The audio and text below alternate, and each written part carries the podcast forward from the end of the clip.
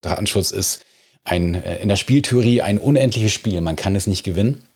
Und äh, man kann immer nur ein bisschen optimieren und äh, gucken, dass man vielleicht weniger Schaden anrichtet, als man äh, vielleicht bei anderen Anbieterinnen und Anbietern tut.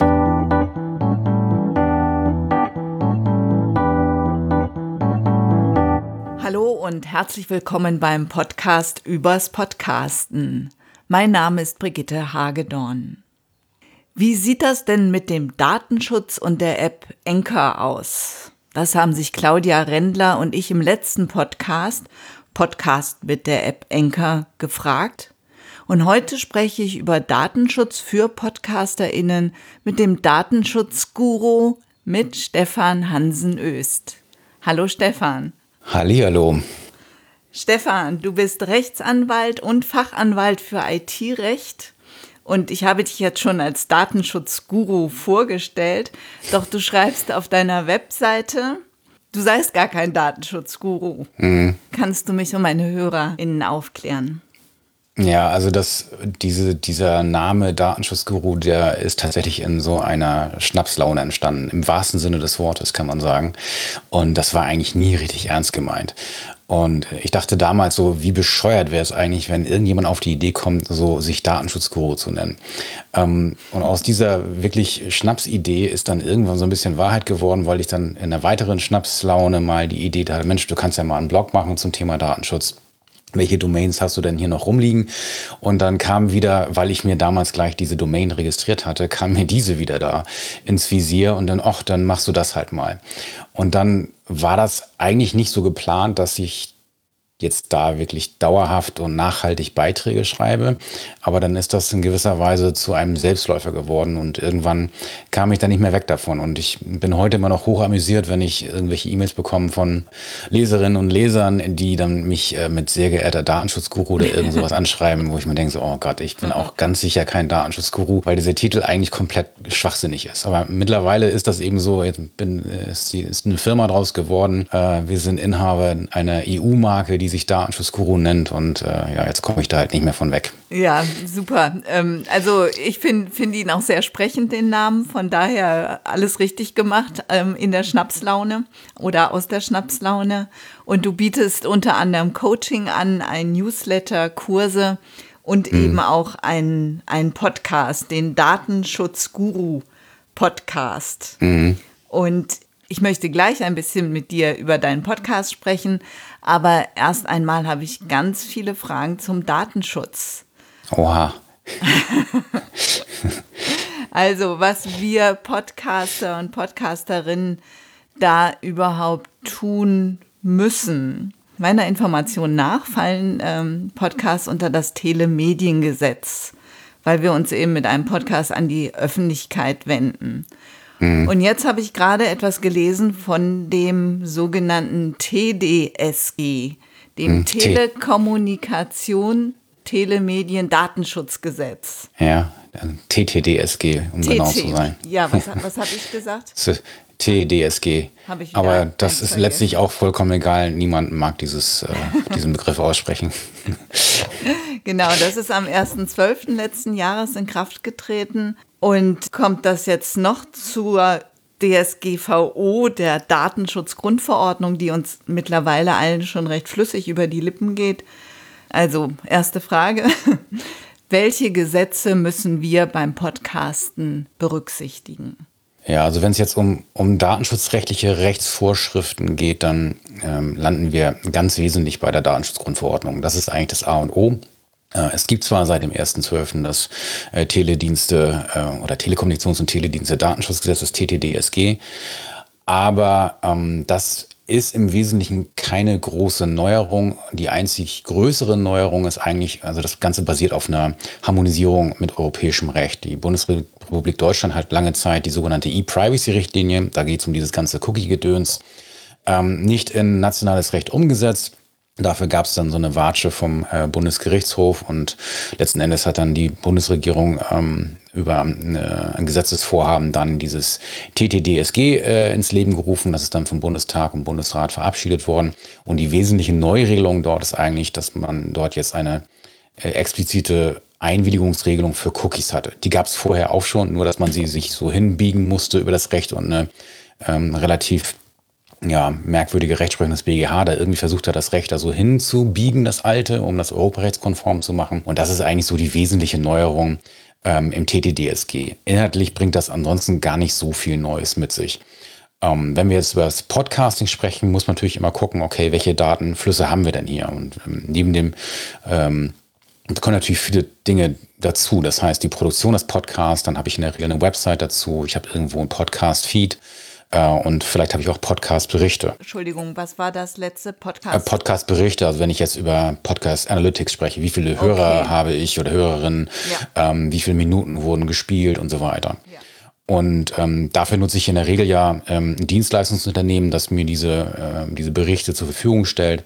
So, und dann habe ich eben so eine Gemengelage von vielen. Ich sag's mal so, dass das Hauptproblem ist meistens die, die Internetseite selbst und, der, und das Podcast-Dienstleistungsunternehmen. Ähm, bei der Internetseite selbst ähm, habe ich nach wie vor eben Informationspflichten im Hinblick auf die, auf die Einhaltung der Datenschutzgrundverordnung. Das kennen wir ja mittlerweile alle. Alle haben diese Textwüsten von Datenschutzhinweisen, die niemand liest.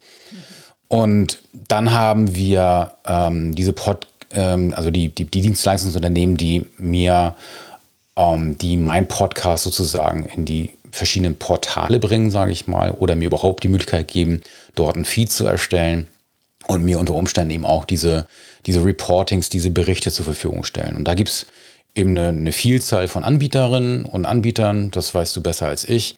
Und da muss man ehrlicherweise gestehen, da, also so viele, ich kenne sicherlich nicht alle, ein paar kenne ich und das ist schon schwierig genug, überhaupt da jemanden zu finden, mit dem man überhaupt arbeiten darf in Europa. Das muss mhm. man ganz ehrlich sagen. Also das ist schon schwierig.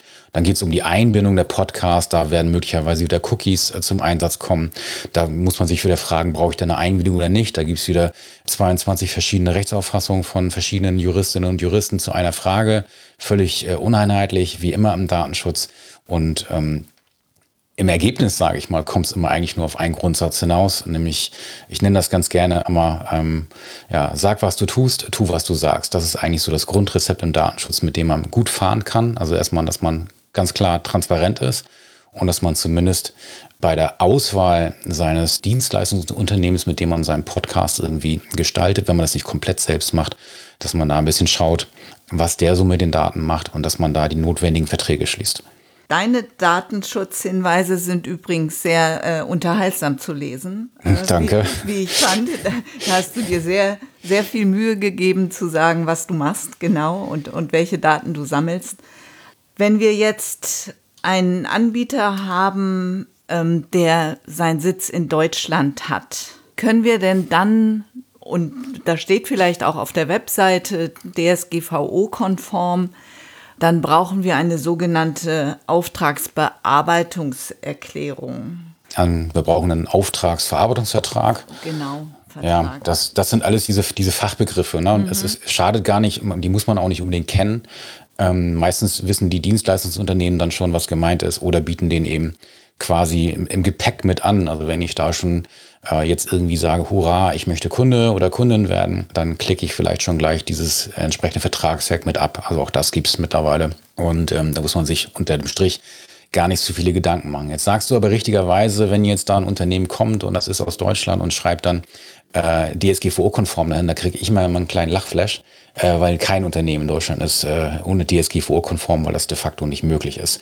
Aber was sie wahrscheinlich meinen, ist, dass man äh, jetzt vielleicht die Server äh, in Europa hat und die Datentransfers eben auch nur äh, in Europa stattfinden. Mit Ausnahme der Tatsache, dass natürlich auch Leute aus Nicht-EU-Ländern äh, Podcasts abrufen können, aus Fernländern oder wenn ich mich im Urlaub in einem sogenannten Drittland, also einem Land außerhalb der EU oder des europäischen Wirtschaftsraums befinde, dass ich dann natürlich auch einen Podcast hören kann und der entsprechend distributiert wird, distributiert wird und von den Servern des Anbieters aus Europa heruntergeladen wird. Man muss da trotzdem immer noch mal ganz genau gucken und das ist wirklich nervig, muss man ganz ehrlich sagen, weil ganz viele Unternehmen, auch in Deutschland, äh, die dann haben zwar ihren Sitz in Deutschland und ein Rechenzentrum äh, haben sie vielleicht auch in Deutschland, nur was eben manchmal vergessen wird, dass der Rechenzentrumsanbieter vielleicht doch Amazon ist und ähm, man dann über Umwege vielleicht doch wiederum ein kleines äh, Drittstaatenproblem hat. Also vielleicht zur Erläuterung, wer sich mit Datenschutz nicht auskennt. Datenschutz in Europa ist eigentlich äh, einheitlich geregelt. Im Wesentlichen, sagen wir, durch die Datenschutzgrundverordnung. Und die Datenschutzgrundverordnung trennt halt die Welt in, ja, wie soll man sagen, in in Gut und Böse. gut, gut ist Europäische Union, da dürfen die Daten quasi frei fließen, weil das eine harmonische grüne Wiese ist. Und böse ist alles außerhalb der Europäischen Union, weil da muss man immer sicherstellen, dass es ein angemessenes Datenschutzniveau gibt in dem jeweiligen Drittland. Und dann gibt es bestimmte Staaten auf der Erde, wo die Europäische Kommission so ein angemessenes Datenschutzniveau qua Beschluss äh, konstatiert hat. Und bei anderen muss man dann wiederum vertraglich regeln, was ist. Und dazu gehören eben zum Beispiel die USA. Das heißt, wenn ich Plattformen wie Anchor nutze oder Libsyn wird ja auch viel genutzt. Bei ja. Libsyn weiß ich, die sind GDPR, also das ist der, der englische Begriff General Data Protection Regulation. Die sind europäisch auch okay. Aber bei Anchor oder anderen Plattformen müsste ich da genau gucken, wo haben die ihre Server stehen. Und ähm, wenn, das, wenn das amerikanische Unternehmen sind, dann vermute ich, eben nicht in Europa. Ja, wobei du sprichst jetzt schön das Thema Libsyn an. Da habe ich zum Beispiel eine ganz andere Auffassung. Äh, Libsyn finde ich ist ein sehr guter äh, Anbieter in rein technischer Hinsicht. Libsyn ist aber komplett GDPR-avers. Also das heißt, ähm, GDPR, wie gesagt, in, in Deutschland nennen wir das Datenschutzgrundverordnung, also DSGVO. Libsyn äh, sagt, wir sind GDPR-compliant, was sie de facto nicht sind. Und oh. das muss man ganz deutlich sagen. Also das, die schreiben da rein, ja, hey, wir sind äh, GDPR, ist alles super und so weiter. Aber die Daten, die wir verarbeiten für die Podcaster, die geben wir ja nicht an die Podcaster raus. Und deswegen würde das nicht in den Anwendungsbereich der Datenschutzgrundverordnung fallen. Und das ist mit Verlaub Bullshit. Das muss man ganz deutlich sagen. Also jeder, der Lipse nutzt, das, das kann man, wie gesagt, das muss man für sich selbst entscheiden. Aber äh, was die da machen, das ist eine sehr ähm, kreative Rechtsauslegung, die aber überhaupt gar nicht mit der Rechtsprechung des EuGH in, ein, in Einklang zu bringen ist. Oh, das ist interessant. Also ich kann mich im Prinzip noch nicht mal darauf verlassen, was ich dann Richtig. da lese. Ja, das ist ja das Problem, ne? dass, dass selbst ähm, wenn du jetzt Zusicherungen von Unternehmen hast, dass sie dieses oder jenes tun, ähm, dann freut man sich natürlich. Und ich finde es auch sehr anmaßend, jetzt äh, von, von allen Personen, die jetzt Podcasts machen, zu verlangen, dass sie sich jetzt um diese Themen kümmern müssen. Und man kann natürlich auch nicht allen Podcasterinnen und Podcastern jetzt äh, äh, anmaßen, dass sie sich jetzt hier von Anwaltskanzleien äh, vertreten lassen, um zu prüfen, dass da jetzt irgendwie technisch und rechtlich alles sauber ist. Das ist ja der helle Wahnsinn. Aber trotzdem muss man eben ganz deutlich sagen, wenn man näher hinguckt, äh, dann findet man immer was. Aber man muss auch dazu sagen, wenn ich jetzt bei jedem europäischen Anbieter, das kann ich jetzt aus anwaltlicher Erfahrung von mittlerweile über 20 Jahren sagen, ich prüfe seit 20 Jahren Unternehmen im Bereich Datenschutz und wenn man da mal so den, den Mantel hochhebt, äh, dann findet man da auch immer Dreck. Also das, äh, das ist immer so. Also Datenschutz ist ein, äh, in der Spieltheorie ein unendliches Spiel. Man kann es nicht gewinnen. Und äh, man kann immer nur ein bisschen optimieren und äh, gucken, dass man vielleicht weniger Schaden anrichtet, als man äh, vielleicht bei anderen Anbieterinnen und Anbietern tut. So, und um es ganz ehrlich zu sagen, äh, mir ist zum Beispiel nicht eindeutig klar, äh, ob jetzt äh, selbst wenn Libsyn jetzt nach, nach meinem Dafürhalten rein rechtlich gesehen äh, da äh, etwas sehr kreativ ähm, davor ist, ähm, heißt es nicht, dass die Daten dort nicht de facto besser oder sicherer aufgehoben werden, also jenseits von rechtlichen Kategorien, als vielleicht bei einem anderen europäischen Anbieter. Also das ist immer das eine, äh, was ich an Recht ein, an, ja, einhalten möchte und das andere ist, äh, wie sicher sind die Daten, die Daten dann tatsächlich. Ne? Und kannst du konkret was zu der App Anchor sagen? Ehrlich gesagt nicht. Also ich äh, habe zwar mal davon gehört, ich habe mir das aber noch nie näher angeguckt. Es ist wohl so, dass auf Spotify unendlich viele Podcasts eben über diese App Anchor ähm, gemacht wurden und okay. die ist kostenlos und ist natürlich auch für uns in Deutschland eine tolle App, um Podcasts zu machen. Nur wenn man sich dann direkt in Schwierigkeiten bringt oder ja. ähm, ist es ja auch blöd, ne? Und wenn ich ja. einen Podcast rein privat betreibe, gilt doch die DSGVO trotzdem für mich. Ähm, jein, also da muss man ein bisschen aufpassen. Also vielleicht nochmal ähm, parallel, also zurück zur, zur Anchor-App. Das ist also, ist das ein, dieser Dienst von Spotify? Genau. Ja, genau. So, da muss man ja nicht per se sagen, dass das jetzt ein Problem ist, weil ähm, ich gucke jetzt gerade hier parallel einmal schon kurz rein in die Terms of Service. Da schließe ich zum Beispiel, als wenn ich ein EU-Bürger oder eine EU-Bürgerin bin, schließe ich einen Vertrag mit Spotify Schweden. So, das heißt, ich bin also erstmal im europäischen Bereich. Das muss also per se nichts Schlechtes heißen. Das muss man ganz deutlich sagen. Und nur für, für andere ähm, gilt halt dann, äh, also für US-Bürgerinnen und Bürger, da gilt, dass Spotify USA Vertragspartner wird. Das wird aber primär wahrscheinlich urheberrechtliche Gründe haben. Und Spotify ist ein europäisches Unternehmen, also das äh, muss jetzt also per se nichts zwingend Schlechtes heißen. Was jetzt dort an Daten verarbeitet wird oder nicht, das vermag ich nicht zu beurteilen, denn das weiß ich de facto nicht. Aber grundsätzlich wäre jetzt erstmal die, die Grundannahme, weil Spotify ist und Spotify eben ein europäisches Unternehmen ist, dass es dass jetzt per se nicht schlecht sein muss. So, also könnte sogar vieles dafür sprechen, dass es vielleicht okay ist, aber das kann ich jetzt auch nur äh, so grob sagen. Also mir fehlen da wirklich so ein bisschen die, die Interna was du jetzt sagtest, was äh, Podcasten privat, ähm, also wenn ich jetzt einen privaten Podcast habe, ob ich dann trotzdem unter die DSGVO falle oder nicht, ähm, das kann man wirklich, das müsste man sich schon mal im Detail angucken. Also es gibt eine Grundsatz, äh, einen Grundsatz in der Datenschutzgrundverordnung, ähm, und da gibt es ein sogenanntes Haushaltsprivileg. Das heißt, für rein private oder familiäre Datenverarbeitung äh, findet die Datenschutzgrundverordnung keine Anwendung. Ne? Also wenn ich jetzt zum Beispiel im privaten Bereich äh, WhatsApp nutze, und ähm, auch darüber könnte man jetzt streiten, aber ähm, und da jetzt mein, mein Kontakt, äh, mein, mein Adressbuch hochlade zu WhatsApp, was ich nicht unterbinden kann, es sei denn, ich benutze bestimmte Apps, dann habe ich da ja auch einen Datentransfer von meinem äh, Telefon äh, zu WhatsApp. Und wenn ich das jetzt im Business-Umfeld nutzen würde, dann würde ich in den Anwendungsbereich der DSGVO fallen. Und wenn ich das jetzt im rein privaten Bereich ähm, mache, dann würde das vielleicht nicht unter die DSGVO fallen. Jetzt WhatsApp vielleicht ein blödes Beispiel, weil es da ein Urteil gab, dass das Haushaltsprivileg nicht gilt. Aber bei Podcasten ist dann wieder noch was anderes, weil ein Podcast ist ja in der Regel, der wird zugänglich gemacht über das Internet. Und ähm, da gibt es ein, ein, relativ altes Urteil des Europäischen Gerichtshofs, das sogenannte, die sogenannte Lindquist-Entscheidung. Die ist auch immer wieder bestätigt worden in der Rechtsprechung des EuGH. Und die besagt immer, wenn ich jetzt zum Beispiel Daten über das Internet verarbeite, also in Lindquist, da ging es darum, dass ich personenbezogene Daten auf einer Internetseite veröffentlicht habe, dann gilt die Datenschutzgrundverordnung. Und mittlerweile kann man so aus der Rechtsprechung des EuGH herauslesen, dass das generell wohl auch anzunehmen ist, wenn ich irgendetwas über das Internet veröffentliche oder in dem Kontext Daten verarbeite, dass dann die Datenschutzgrundverordnung anwendet, Anwendung findet. Und so würde ich das auch bei Podcasts sehen.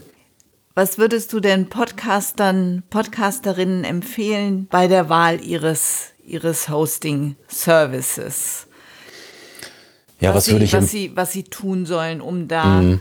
ähm, quasi relativ entspannt mit dem Datenschutz umzugehen? Ja, also ich, ich, ich mache es mir wesentlich einfacher, sage ich mal. Selbst wenn die, die Features, die ich haben möchte, vielleicht nicht immer ganz so da sind, wie das vielleicht bei äh, US-Anbieterinnen und Anbietern ist, mal tue ich mir Gefallen jetzt für äh, meine, ja, meine rechtlichen Risiken, sage ich mal, wenn ich mir einen europäischen Anbieter aussuchen würde.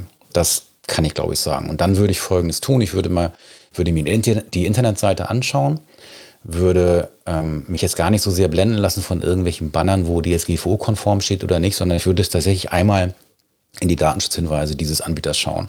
Und dann würde ich, die würde ich mir nicht durchlesen komplett. Das kann man gerne machen, wenn man Langeweile hat. Aber ich würde dann zu einer Passage versuchen zu scrollen, wo irgendwas mit Drittlandsverarbeitung steht oder Datenverarbeitung außerhalb von Europa oder Datentransfers in die USA oder in sonstige Drittländer. Und da würde ich schauen. Und wenn da steht, wir, wir, wir transferieren keine, grundsätzlich keine personenbezogenen Daten in die USA oder wir verarbeiten nur Daten in der Europäischen Union, dann wäre das schon mal so ein Marker, wo ich sagen würde, okay, das, das, da kann ich mal näher gucken. Und dann würde ich tatsächlich schauen, ähm, gibt es vielleicht äh, schon Informationen auf der Seite dazu, ob ich mit dieser mit diesem Dienstleistungsunternehmen einen, einen sogenannten Auftragsverarbeitungsvertrag schließen kann, ob die sowas anbieten. Wenn ich jetzt ganz viel Lust habe, kann ich mir den auch angucken. Nur muss man ehrlicherweise gestehen, als wenn man jetzt äh, nicht äh, Juristin oder Jurist ist, dann wird man damit in der Regel nicht viel anfangen können. Aber zumindest, dass es schon mal da ist und dass sie, ähm, ich sage ich sag immer ganz gerne, dass man, man merkt relativ schnell, ob ein Unternehmen Datenschutz in seiner DNA hat. Also ob sie das kapiert haben, dieses Thema.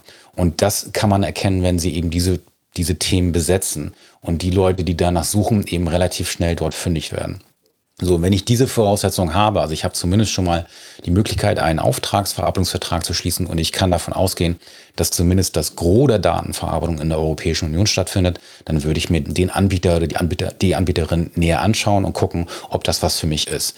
Und unabhängig davon muss es natürlich immer auch technisch passen und die Features müssen passen. Es bringt ja nichts, wenn ich jetzt einen, einen tollen, datenschutzkonformen Anbieter habe, aber mit dem meine Informationen äh, nicht äh, an die Frau oder den Mann bringen kann. Das macht ja keinen Sinn.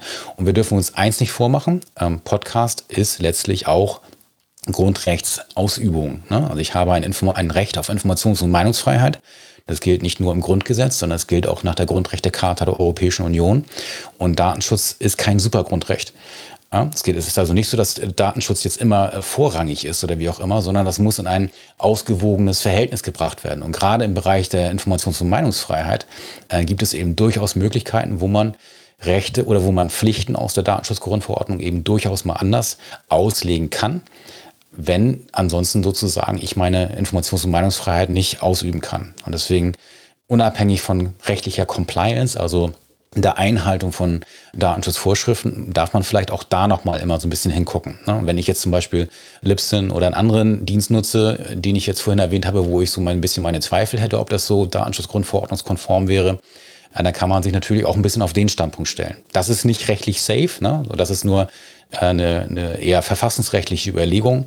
Und ähm, aber wer da jetzt unbedingt den diesen oder jenen Dienst nutzen möchte, dann muss man sich vielleicht auf so einen Standpunkt stellen, mit der damit einhergehenden dann doch rechtlichen Unsicherheit. Ja, aber auch eine, eine schöne Perspektive. Ja, ich bin, es ist, das ist, das ist mir immer, ich bin, ähm, mir wurde, also ich, ich wurde früher mal empfohlen von äh, einem Anwaltskollegen, ich sei kein Datenschutz-Taliban. Ähm, und das ist zwar jetzt eine, eine, blöde Formulierung, muss man ganz ehrlich sagen, aber damals passt es eigentlich ganz gut dazu. Also das war noch vor der Datenschutzgrundverordnung, aber da, da war Datenschutz ein bisschen äh, schon gehypt, weil es immer mehr Probleme gab.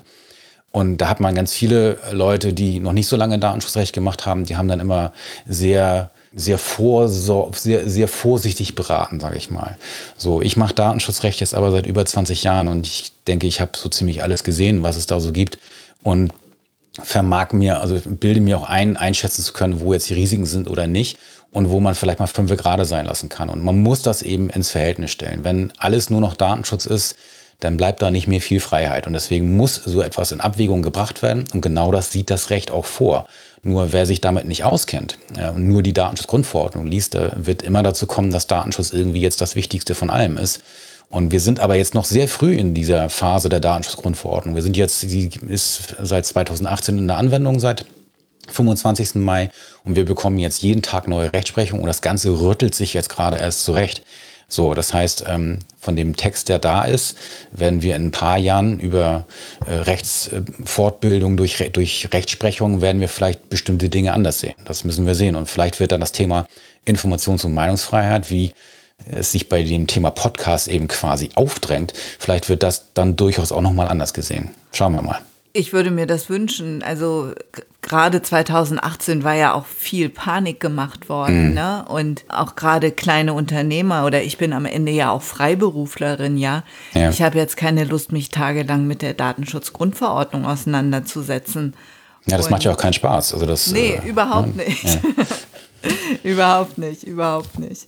Wenn ich Links setze von meinem Podcast-Player, ähm, vielleicht mit so einer kleinen Abonnierhilfe wie Podlove, und dieser Link führt dann zu Spotify, zu Apple, zu Amazon, bin ich dann aus der Verantwortung raus oder, oder nicht? Ja. Doch bist du. Also zum Glück ist es noch nicht so weit gekommen, dass irgendjemand uns Links verbieten möchte. Also es gibt ähm, das ganz klar so, du bist für das, was hinter den Links steht, bist du nicht verantwortlich. So, es gibt da eine Ausnahme, es gab mal einen Fall in der Rechtsprechung, da, hab, da wurde eine, eine Software verlinkt, mit der man den Kopierschutz von DVDs enthebeln konnte. Das hat die Rechtsprechung als unzulässig angesehen. Diesen Link durfte man nicht setzen. Alles andere ist aber zum Glück erlaubt. Jetzt muss man aber aufpassen, dass man nicht einen wirklich ganz dämlichen Fehler macht und so einen bekloppten Disclaimer hat in, auf seiner Internetseite. Das kennst du vielleicht. Ne? Früher gab es immer diesen, nach der Rechtsprechung vom Landgericht Hamburg von 1998 oder sowas, äh, bin ich hier für links verantwortlich. Und also das ist totaler Bullshit. Ne? Also wenn du das irgendwo liest, kriege ich sofort einen Lachflash auf dieser Internetseite, wenn man sofort weiß, okay, mein Lieber oder meine Liebe, du hast hier irgendwas mal aufgeschnappt, was äh, schon seit Anfang der, der, der 2000er Jahre nicht mehr äh, Stand der Rechtsprechung ist. Ne? Das hat der BGH alles zersägt und hat gesagt, natürlich darf man verlinken und man ist für das nicht verantwortlich. Es sei denn, man macht sich dafür verantwortlich. Und das ist so, das findet man auch in ganz vielen, in, in einem Impressum auf der Website findet man ganz häufig, ja, ich bin für die Links, äh, für die Inhalte hinter Links nicht verantwortlich.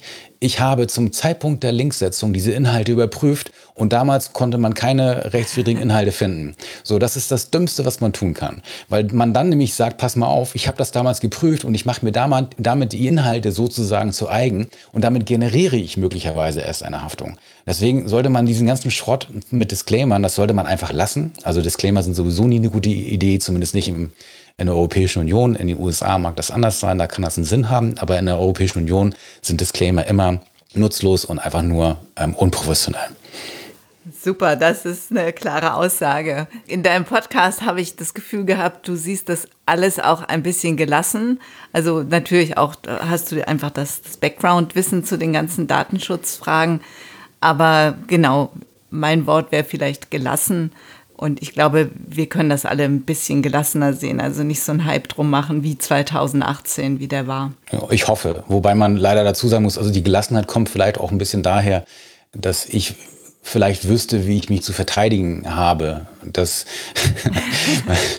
ähm, also ich, also es gibt jetzt keinen Grund für, für eine Panik oder ähnliches. Und jetzt, ich sage es mal ganz ehrlich, ähm, im Fokus, also man merkt jetzt momentan schon, ähm, dass die Aufsichtsbehörden mit Blick auf Bußgelder und ähm, sogenannten äh, Anordnung auf äh, Einstellung von Verarbeitung etc., dass sie da durchaus agiler werden. Das merkt man europaweit. In Deutschland merkt man es noch nicht ganz so stark, ähm, aber das wird kommen. Das heißt, die Bußgelder werden vermehrt kommen. Und die werden natürlich auch vermehrt gerichtlich überprüft werden. Da muss man gucken, wie es aussieht. Bloß im Fokus sind da sicherlich nicht die, die einzelnen äh, Podcasterinnen und Podcaster. Also da muss man mit, mitnichten Panik schieben. Dafür gibt es meines Erachtens keinen Grund äh, wenn man jetzt äh, im Unternehmensbereich äh, guckt, da muss man schon ein bisschen genauer gucken, äh, was man momentan tut und welche Risiken man eingehen möchte. Das wäre jetzt ein schönes Schlusswort. Aber ich habe ja eingangs schon gesagt, dass du auf deiner Webseite datenschutz-guru.de eine ganze Menge für Unternehmen anbietest, auch für kleine Unternehmen, um das Thema Datenschutz einfacher zu machen. Ich will auch ein Coaching, was ich sehr interessant fand. Und mich würde interessieren, welche Rolle der Podcast in deinem Unternehmen hat. Also du äh. hattest auch mal mm, ein Jahr fast nicht gepodcastet. Mm. Das Podcast-Thema, ähm, das kam eigentlich hoch zu den, als klar war, die Datenschutzgrundverordnung rückt jetzt näher in der, in der Anwendung. Also die kam ja 2016 raus, seit 2012 beschäftige ich mich mit der Datenschutzgrundverordnung, weil da der erste Kommissionsentwurf da war. Und dann war klar, man muss irgendwie hier die Informationen an die Leute bringen. Und ich habe damals Unmengen von E-Mails bekommen, die ich überhaupt nicht be also beantworten konnte. Das war nicht von der Menge her nicht zu bewerkstelligen. Also war die Idee dann eben, die Informationen sozusagen in die Menge zu tragen und dann, dass Leute die Möglichkeit haben, sich da irgendwie zu informieren. Dann gab es so eine Podcast-Müdigkeit, bei der ich gestehen muss, dass sie noch nicht ganz weg ist, weil ich das Gefühl hatte, ich habe alles erzählt, was ich erzählen wollte und ähm, mehr muss man eigentlich nicht. Es gibt außerdem exzellente andere gute Podcasts in dem Bereich, die da äh, viel agiler sind, was äh, Veröffentlichungsrhythmi und so weiter angeht. Und ich eigentlich dachte so, ach, was muss ich jetzt hier wieder was erzählen? Das geht doch auch, wenn andere das machen. Aber der Podcast hat in der Tat ähm, eine Bedeutung für die, ja, ich sag's mal, für, für die Reichweite der Seite. Denn ich habe das gerade in Vor-Corona-Zeiten noch gemerkt, da habe ich relativ viele Schulungen gemacht, also Präsenzschulungen als, als äh, äh ja, Referent und bin da immer wieder angesprochen worden. Ja, hä, ich kenne dich von den Podcasts und so. Und, oder hier, ah, endlich mal die Stimme live und so, wie cool. Oder ich höre deinen Podcast immer zum Einschlafen. Das finde ich nicht gerade ein Kompliment, aber. Ähm, ich könnte dabei nicht einschlafen. ja, ich, das, äh, andere Leute scheinen das zu können. Das ist da auch beruhigend, wenn man das so gelassen sieht. Mhm. Ähm, aber das, das ist, es ist nicht zu unterschätzen, welche Reichweite man mit Podcast bekommt. Und zwar auch zu Leuten, die man auf einem anderen Kanal vielleicht nicht so erwischt hätte. So, und jetzt äh, bin ich weniger jetzt so der, der Mensch, der jetzt aus Marketinggründen so einen Podcast machen will. Aber es gibt eben doch immer wieder mal auch Feedback, so was ist mit dem Podcast, wann kommt da mal wieder eine Folge, wo man denkt, okay, vielleicht sollst du doch noch mal. Also das, man sollte das nicht unterschätzen. Podcast ist schon ganz schön mächtig, was äh, so einen Verbreitungskanal angeht, und zwar auch jenseits von sonstigen äh, Präsenzen im Web. Ne? Es gibt eben, weiß ich, wie das bei dir ist, du hörst sicherlich auch Podcasts, ich höre auch gerne Podcasts, meistens eben bei der morgendlichen äh, Joggingrunde. Das ist so mein Medium der Wahl. Und das geht sicher ganz vielen auch so, dass sie oder beim, beim Autofahren oder wie auch immer und wo man halt die Leute sonst nicht erreicht. Die sind ja nicht dann beim Autofahren oder beim Joggen auf der Website, sondern dann hören sie eben. Und das, das finde ich halt ganz spannend.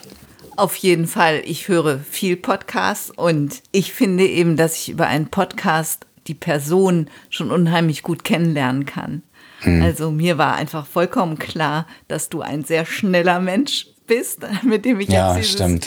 Interview führen werde. Ich fand deine Stimme sehr sympathisch, habe mich auf das Gespräch gefreut und ähm, das hätte ich ohne Podcast alles nicht mitgekriegt. Dann hätte ich nur mhm. deine Webseite gekannt. Ne? Stimmt, ja. Ja, richtig. Man, man verleiht sozusagen eine Stimme. Ganz interessant. Mhm. Dankeschön, Stefan. Sehr gerne. So, puh, das war ein Tempo. Aber ich wusste es ja, ähm, weil ich den Podcast von Stefan gehört habe. Die Links finden Sie wie immer in den Show Notes. Und ich freue mich, wenn Sie nächstes Mal wieder dabei sind. Dafür habe ich leider noch keinen Interviewpartner. Aber wenn Sie ein bestimmtes Thema haben, wo Sie sagen, ach, sprechen Sie doch mit dem oder mit der mal über diesen Podcast oder, oder über dieses Thema oder was Ihnen so ein bisschen auf den Nägeln brennt beim Podcasten, dann schicken Sie mir gerne eine E-Mail an brigitte.audiobeiträge.de, Audiobeiträge mit AE und ja, schlagen Sie mir ein Thema vor, oder vielleicht möchten Sie auch Ihren Podcast einmal in meinem Podcast vorstellen. Also, ich freue mich, wenn Sie nächstes Mal wieder dabei sind, freue mich auf Ihre E-Mails und wünsche Ihnen eine gute Zeit. Ihre Brigitte Hagedorn. Mehr über mich und meine Arbeit finden Sie auf www.audiobeiträge.de.